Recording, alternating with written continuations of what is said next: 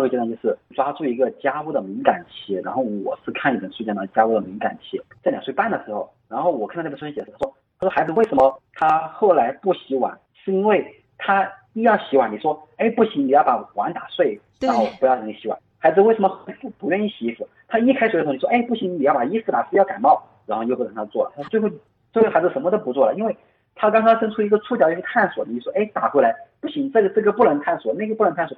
那孩子最后就全部都收回来了，那我就不探索，我就在这儿待着就好了。其实你说的家务敏感期，就是给大家稍微科普一下，孩子们他们每个年龄段都有他的敏感期，比方说好奇心、探索欲、语言的发展期，还有会语，就是他突然有有一阵子他会对那个说脏话特别感兴趣，听到了，对，其实就是因为他是有力量的一种表达，他觉得哇，我我有力量，所以大家去了解这些，你就会知道啊，怎么来应对孩子这些，甚至我们去帮助孩子在敏感期建。构他的这些能力。接下来，你发现了这个家务敏感期的时候，你刚才也有提到，那你是怎么抓住的呢？而不是说去限制他呢？你做了些什么？然后有天晚上两岁左右是吧？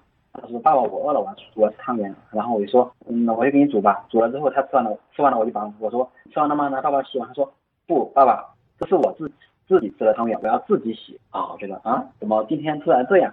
然后后面我开始哦，可能到看那个岁数，可能刚好到家务敏感期了。然后他就开始洗碗这些了哈。其实很多父母就是小朋友是特别喜欢水的，跟水有关系都特别喜欢。对。那洗碗，很多人会觉得他就是为了玩水吗？他才不像真的洗碗呢。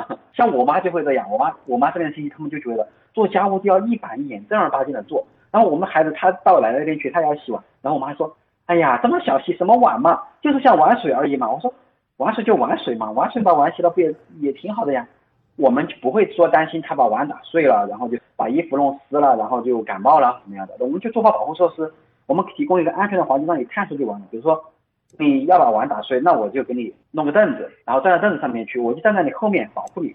然后你要摔了，我就马上把你抱起就完了。啊，这是第一点，保护好安全。第二点，你要把衣服打湿。夏天怎么样？夏天直接把外套脱了，就是把上衣脱了，这点血打湿了没关系。然后冬天怎么样？冬天就是冬天我们给他买了买了身那种雨衣，知道吗？就是。雨天那种雨衣，穿上雨衣洗不不会打湿，无所谓的就，这样子。两岁多的时候，他洗碗特别自然，他就洗完，他吃完饭就很自然就就把碗洗了。有两次啊，比如说一大家人吃饭，就是可能七八个人一起吃饭那种。他姐他说爸爸我来洗碗，他就把碗然后端着端过去，然后还有好几个锅碗盘子这些，我看到那么就是那个水槽都放满了，我想到哦这个可能有点多呀，我说洋洋需不需要爸爸帮忙呀？他说那爸爸不需要，我自己洗，他就。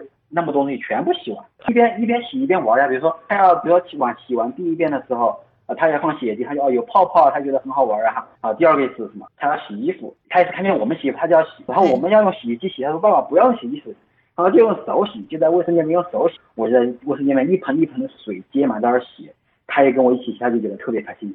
我觉得你最棒的一个地方就是你看到了孩子的需求，然后可能会有一些什么问题，我们直接去解决这个问题就行了，而不是去限制孩子的行为。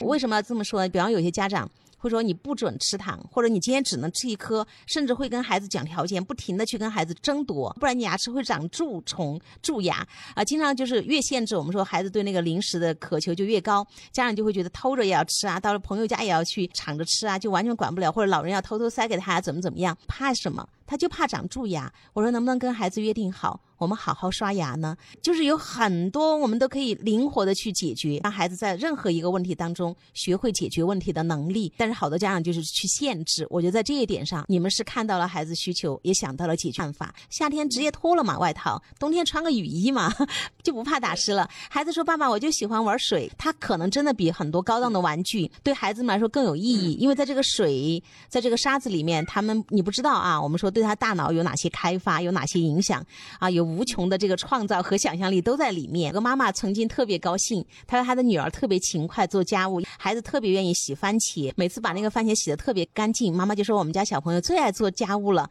结果呢，孩子有一天在那边洗边自言自语的说：“哦，原来水可以变得。”这个样子。